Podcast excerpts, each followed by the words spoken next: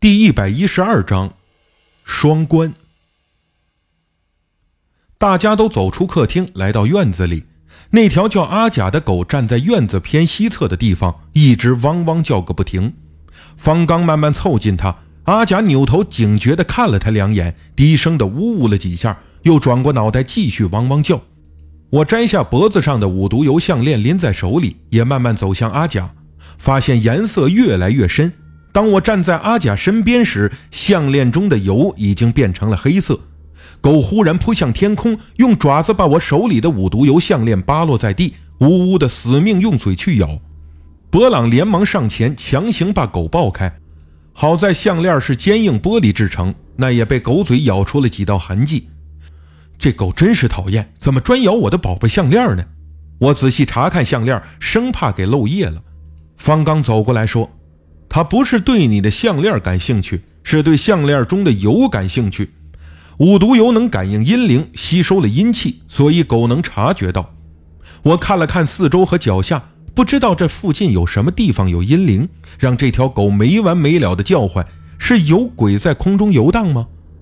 方刚对白朗说：“让他叫上几个男人，带着铁锹和工具过来干活。”白朗很疑惑，但还是打电话给精油工厂。二十分钟后，有三名男子带着铁锹开车来到白朗的家。方刚在院子地面用手指虚画了一个范围，让他们挖土。在白朗的点头之下，几个人开始挖掘。大概挖了半米多深，刨开了一个方圆两米多的方坑，可什么也没有。大家挖得热汗直冒。白朗从冰箱里取出冰镇啤酒，让大家休息片刻，又问方刚：“没结果呀，这怎么办？还挖吗？”方刚没有说话，大黄狗阿甲突然用力挣断铁链，跳进刚挖好的大坑里狂叫。几个人连忙过去把狗拉出来。方刚让他们继续挖，几个人又挖了有近半米深。忽然有人说：“好像有东西。”大家仔细一看，泥土里半埋着黑棕色的木板状物体。又挖了没多久，一块长方形的棺材板盖露出来了。三名男子都慌了神，神色忌讳。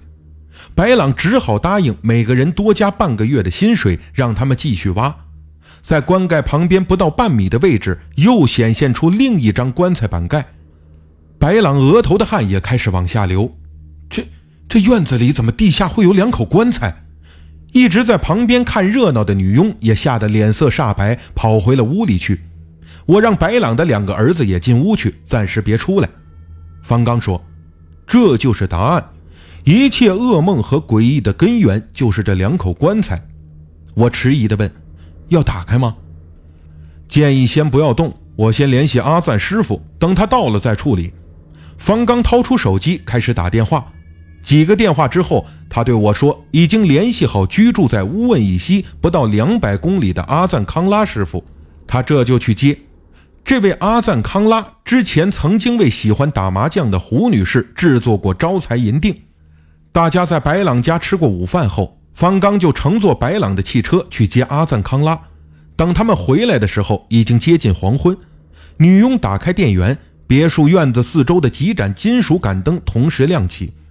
我也是头一次和阿赞康拉见面。此人中等身材，穿白色半袖衫和黑裤子，脑后扎着小辫子，胳膊和脖子上全是密密麻麻的经皱。白朗似乎很害怕和这种人打交道，远远地站在方刚身后。阿赞康拉下到坑里，掏出炭棒，分别在两口棺材的盖上写了一些经咒文字。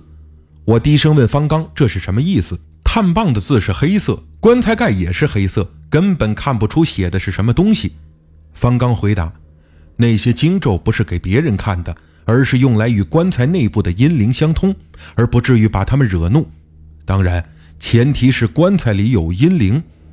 有人把阿赞康拉拽出坑外，对大家示意可以开棺。白朗下令后，那三个人全部摆手表示不干。白朗威逼利诱，这三人苦苦哀求，嫌不吉利。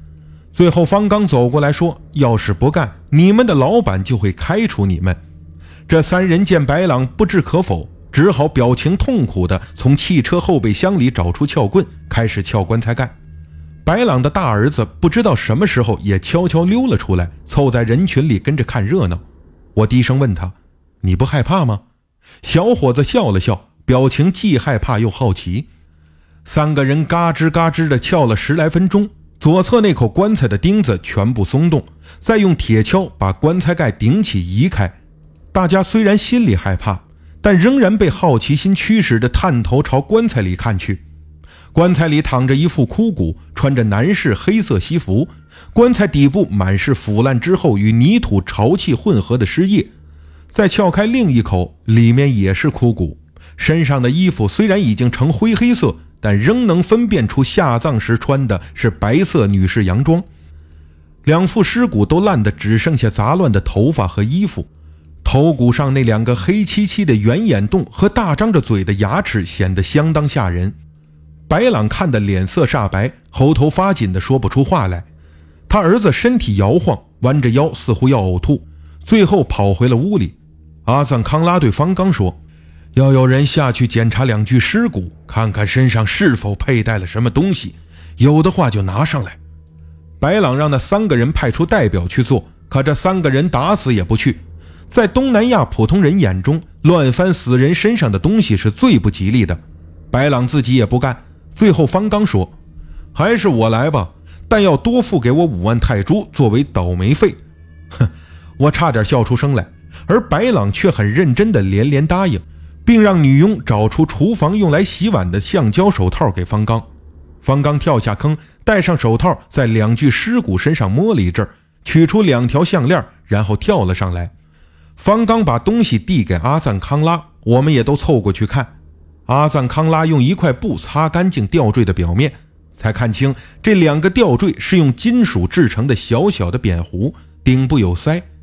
阿赞康拉用手指捏着项坠，在耳边轻轻摇晃，说：“里面好像有某种液体。”阿赞康拉把两条项链递给方刚：“快放回原处，快！”